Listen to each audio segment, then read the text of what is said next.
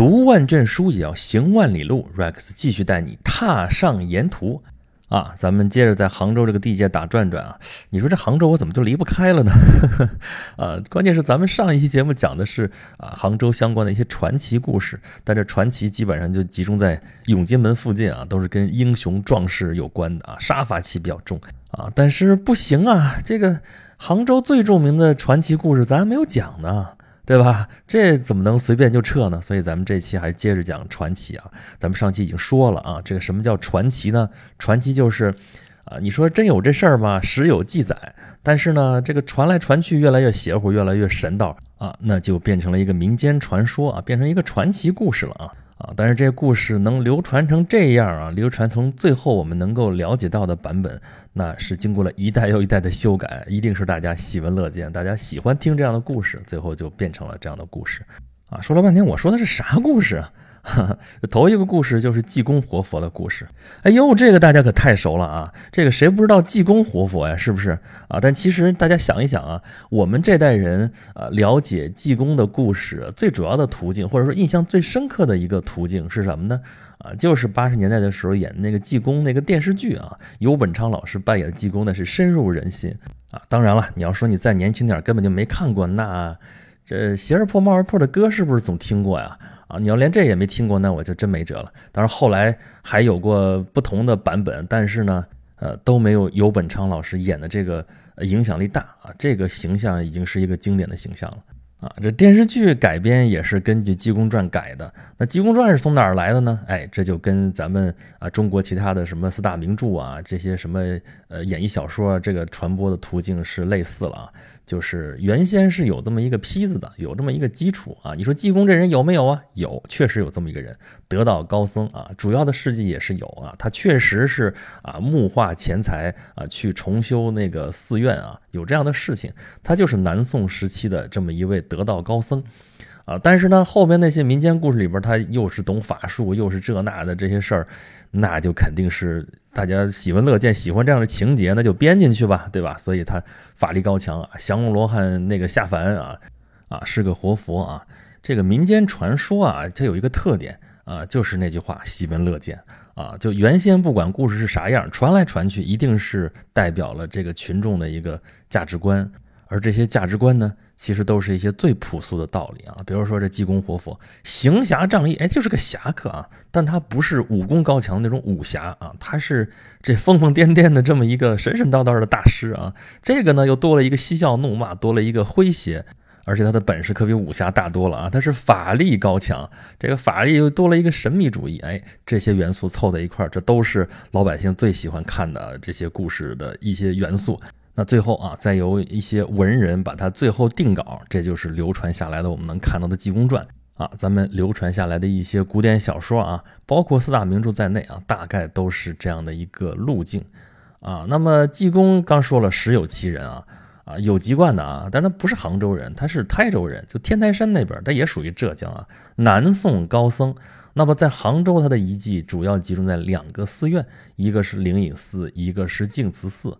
哦，这两个寺院地位都很高啊，这都属于所谓五方十刹的之二了啊，而且都属于五山啊。这个就是当然，这个是南宋的时候开始评定的。南宋当时占的就只有江南那么点地儿啊，那个江南那么点地儿，到了元朝的时候，不过就划成了三个行省那么大。你想想吧。啊，在这个范围之内选五山十刹的话，那这靠近临安城，这近水楼台啊，所以这个灵隐寺和净慈寺就都入选了。啊，这个灵隐寺的这个年头可是比较久远了啊，是东晋时候建寺，而且是印度人过来建的寺啊。这个灵隐寺前面有个飞来峰啊，其实就是一座小山丘，上边啊雕刻的摩崖石刻。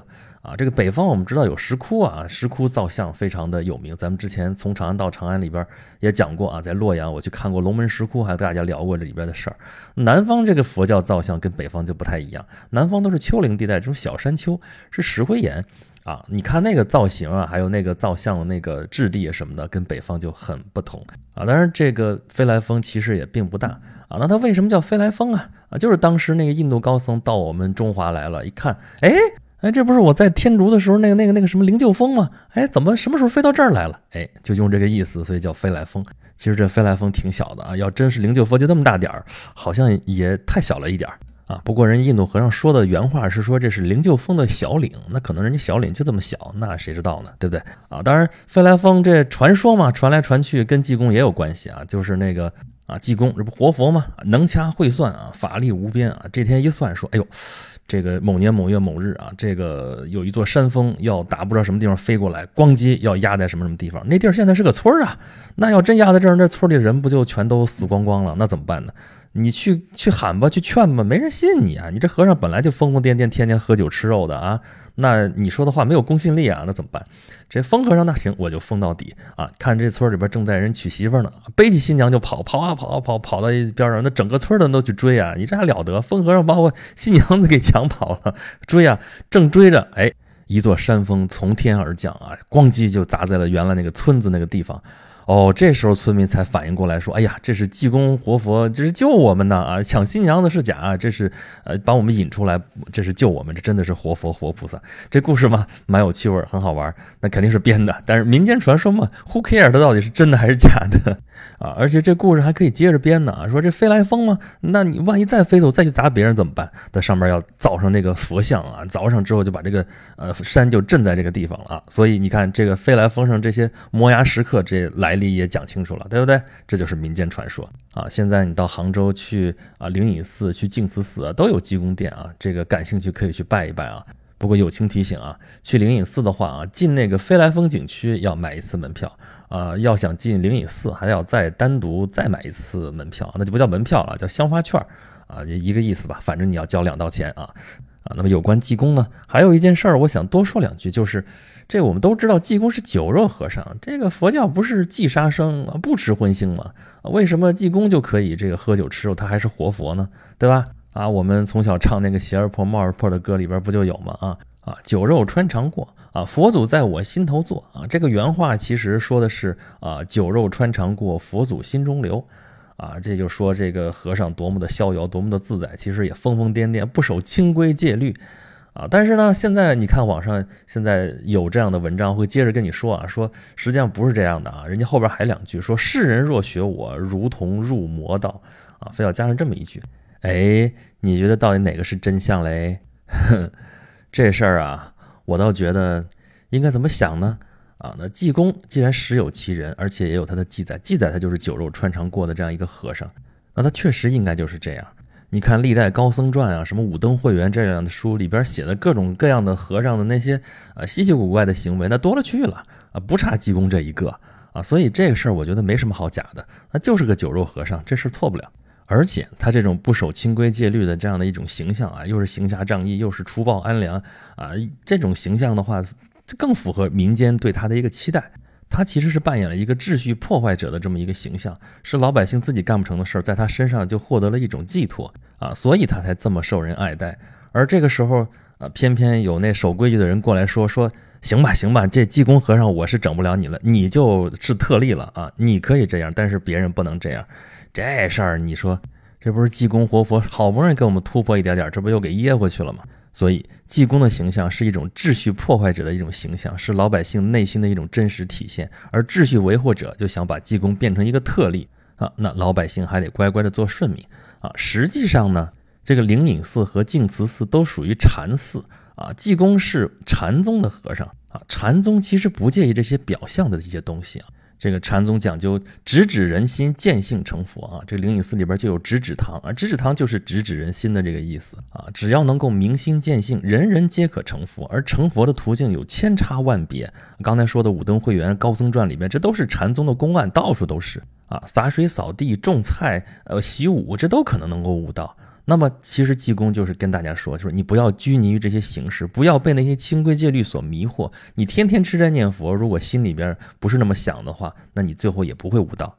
而你别看我酒肉穿肠过，但我佛祖心头坐啊，那我照样可以悟道，那我照样可以是活佛。这个人照样可爱，他照样积德行善，照样是人民所爱戴的对象。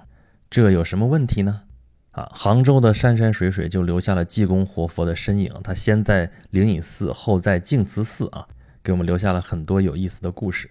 那么净慈寺呢，还有另外一件事情，也是让他名留千古，是什么呢？啊，有这么一首诗啊，毕竟西湖六月中，风光不与四时同。接天莲叶无穷碧，映日荷花别样红。哎，这诗熟吗？啊，你看看头一句就是“毕竟西湖六月中”啊，这明显是在西湖边上写的这么一首诗。这是杨万里的诗，这首诗的名字就叫做《晓出净慈寺送林子方》。哎，这个净慈寺就在这首诗里边名留千古了。那么就在济公活佛他们家对门啊，就说的是净慈寺的对门啊啊，有另外一个更加有名的地方是哪儿呢？那就是雷峰塔了。那雷峰塔的知名度可就太高了啊！就是你没去过杭州，你也肯定知道杭州西湖啊，也知道雷峰塔，知道断桥。那这几个事情联系在一起，那跟谁有关？那肯定是白娘子嘛。啊，那说到这儿，我们这代人对于白娘子的最深的印象也是来源于电视剧，那就是那个《新白娘子传奇》嘛，对不对？当年赵雅芝扮演的白娘子，那完完全全就是美女的代名词嘛，对不对？啊，这个片子啊，当年也是大火大火大火啊。但是我不知道大家注意到没有啊，这个片子叫《新白娘子传奇》，哎，它为什么叫《新白娘子传奇》？那之前旧的在哪儿呢？啊，那旧的就是民间传说当中的这个白娘子传奇。啊，但这个传奇其实，呃，年代并不是很久远啊。你想啊，这个故事的背景才是南宋的时候，南宋到现在也不过几百年。而按照我们刚才说的民间故事这个流传的这么一个路径啊，它总得有一个添油加醋的时间，其实就是民间加工的这么一个时间啊。我们现在能找到的这个完整的这个白娘子的这个故事啊，是从哪儿呢？呃，已经是明朝冯梦龙那个《三言》里边了。我就记得小的时候，我看那个《三言》的时候，看《警世通言》里边有这么一篇啊，白娘子永镇雷峰塔。哎，活脱脱就是这个白娘子的这个故事嘛。啊，当时已经看了那个《新白娘子传奇》了，但是看来看去这故事觉得挺奇怪，觉得有点似是而非啊。为什么呢？啊，就是我们看那个《新白娘子传奇》，我们知道是一条白蛇，一条青蛇呀。但是这个白娘子永镇雷峰塔这个故事里边。白蛇还是白蛇，白素贞还是白素贞，但是小青不是蛇，它是条青鱼。哎，这时候就奇怪了。哎，许仙也不叫许仙呢，叫许宣啊。如果对于这些东西，我们可以说一句啊，不要注意这些细节。那么这个故事最后的基调也跟那个电视剧演的很不一样啊。三言二拍，这属于明清小说啊。明清小说，尤其是明朝的小说，有个很有意思的特点啊，就是你看上去他写的很露骨啊。呃，就是那种会淫会道那种感觉的啊，以那个什么呃《金瓶梅》啊、什么肉蒲团啊这种为代表。但是呢，他最后得出来的结论啊，这个故事的结局一定告诉你说这样是不对的。这个意思就是我们老话讲的，说说书唱戏点化人呐。那这些故事讲出来，不是为了让这个道德滑坡，而是啊，你看啊，这样这样这样，这么乱这么烂。但是告诉你，回头是岸，它其实里边带的这样一种含义。那三言二拍，啥叫三言？冯梦龙写的啊，预示名言，警示通言，醒世恒言。你从这个名字里边，你就能看得出来，这也是劝世良言，对吧？那在警示通言里边有这么一篇故事，叫做。白娘子永镇雷峰塔，哎，永镇雷峰塔，哎，你听听这个名字就知道这翻不了身，所以完完全全是把它当妖怪来写的。那后面的故事我们看上去挺熟悉，这个许宣后来在法海禅师的帮助下，就把白娘子压在了雷峰塔下，这个白娘娘就再也不会再出来害人了，这故事就结束了。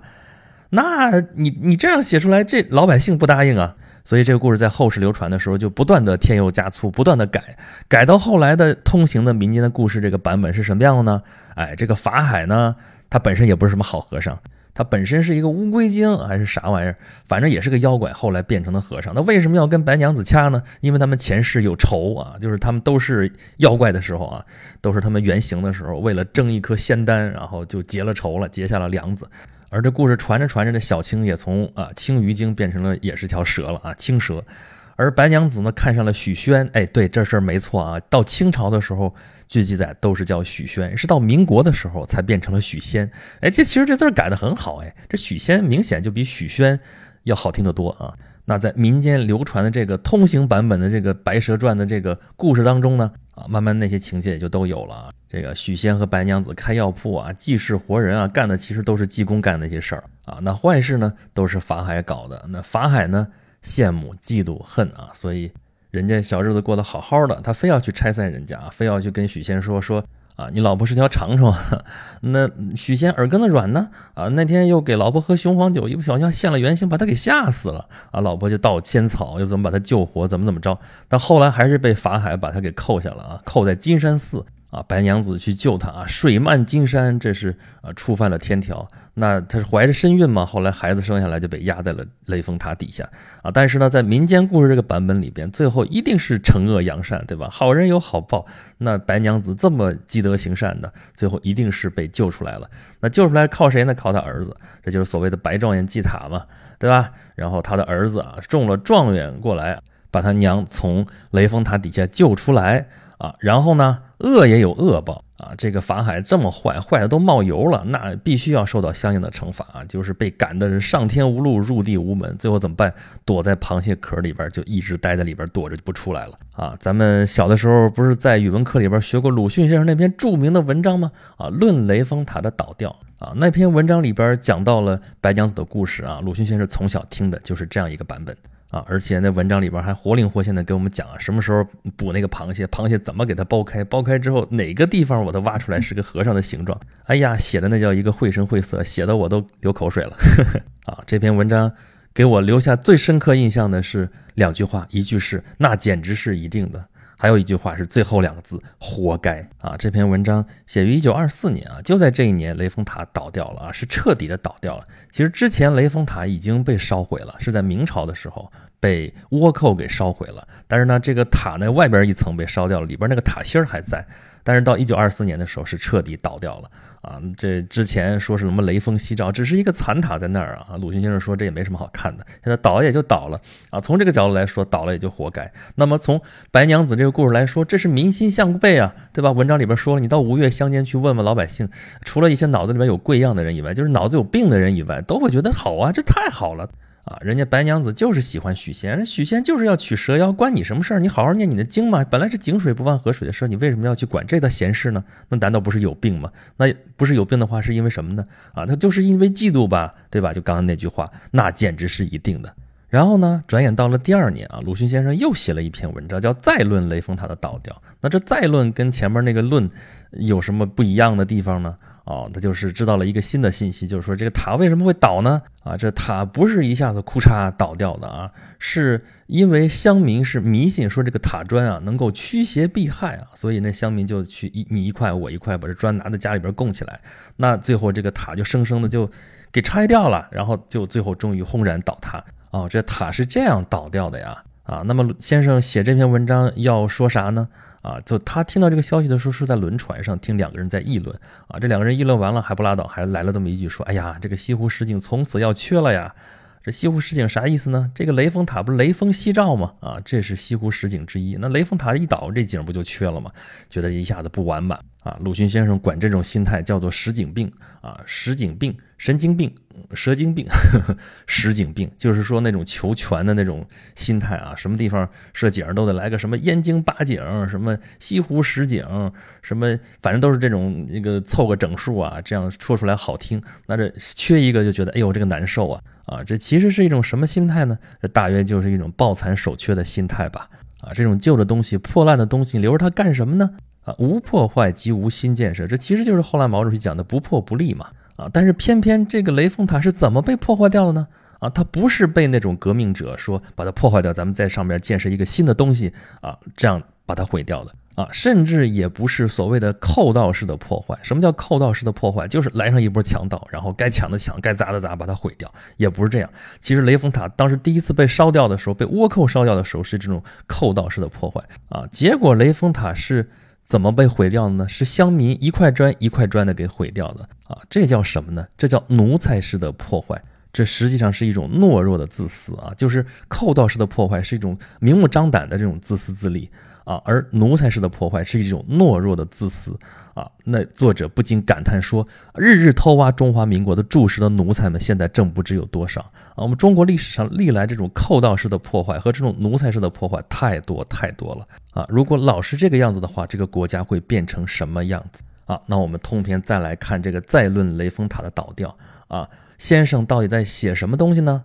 啊，他在批判的是那种有实景病的那种抱残守缺者。啊，那些保守势力，再有就是那些破坏分子啊，那些只知道破坏，只知道破坏了之后损公肥私的那些寇盗和那些奴才，他呼唤的是什么呢？是真正破旧立新的革命者啊！你把这前后两篇文章放在一块儿看的话，你就能知道说。啊，那么我们的人心向背到底在哪里啊？除旧布新到底应该做哪些事情？而雷峰塔这个塔本身的命运也越来越有意思了。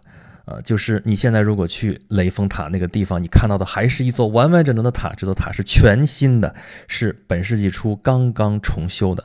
啊，但是呢，我觉得其实可以不把它当做一座。呃，复原的塔啊，虽然它是按照南宋的时候的形制复原的，但是它用的铜瓦，用的钢筋混凝土啊，呃，用的里边还有电梯，还有壁画什么的，美轮美奂，很漂亮啊。但是你要是想仿古的话，你就应该到地下去看，地下保留了原始的最后那个雷峰塔剩下的那个地基啊，经过考古发掘之后，剩下的原样是什么样的，残垣断壁还在那里啊。所以实际上，我觉得这座塔其实只是相当于这个遗址上面的一个保护罩。啊，上面的一个附属的建筑而已。那么底下的你要看历史的话，它还在地下沉睡。这就像我们之前去啊，从长安到长安的时候，在洛阳看那个呃明堂一样的啊，地下呢是明堂的遗址啊，上面呢是复原了一座明堂。但那个明堂呢啊，你就当它是一座纪念性的建筑也就好了啊。不过我们后世的人的的确确会做一些。呃，不知道该怎么说的事情，比如说啊，影响我们至深的新白娘子传奇，啊，这个故事呢，既没有采用说《警世通言》里边那个立场，说啊，白娘子就是妖啊，法海这是惩妖除魔，最后白娘子永镇雷峰塔啊，也没有采用民间传说那个流行的版本，说法海就是坏蛋啊，法海一切都是他整出来的，他就应该恶有恶报。啊，而是最后把这两个故事给揉到了一块儿，其实相当于和了一个稀泥啊。就是说，法海也是好人，他惩妖除魔没有错。白娘娘呃喜欢许仙，然后呢也没有错，但她是妖啊，她要在雷峰塔底下赎罪，赎罪该赎多少年，最后还是要会出来跟啊她的丈夫和儿子团聚啊。小的时候不觉得什么，觉得这样的故事挺好的呀，最后很和谐啊，很美满啊，团团圆圆，最后 happy ending。很好，但是现在你仔细琢磨这个故事的话，就会觉得总是觉得有点怪怪的啊。那么好吧，我现在把这些故事各种版本原原本本都摆在大家的面前，大家自己去评判吧。啊，有关于杭州的传奇故事，咱们就说到这儿吧，不能再说了。再说咱们这个杭州说再说多少期也说不完啊。那下一期呢，可能还是离不开杭州啊，因为有些东西还是要跟大家聊一聊。啊，那么下一期我们又要聊一些跟杭州有关的什么故事呢？呃，你猜？啊，好吧，咱们这期节目就说到这里了啊。如果大家觉得还是意犹未尽的话呢，我在某平台开了一个收费节目，专门讲莎士比亚的故事，叫做《和莎士比亚的三百六十五天：莎翁和他的故事》啊。这个要讲一年，讲一百期，现在已经讲了一半了啊。啊，大家可以关注我的微信公众号“轩辕十四工作室”啊，在下面的自定义菜单里边有一个莎士比亚，你点一下就能找到它了啊！欢迎大家的收听啊，那么咱们这期节目到这里了，下一期节目再见喽。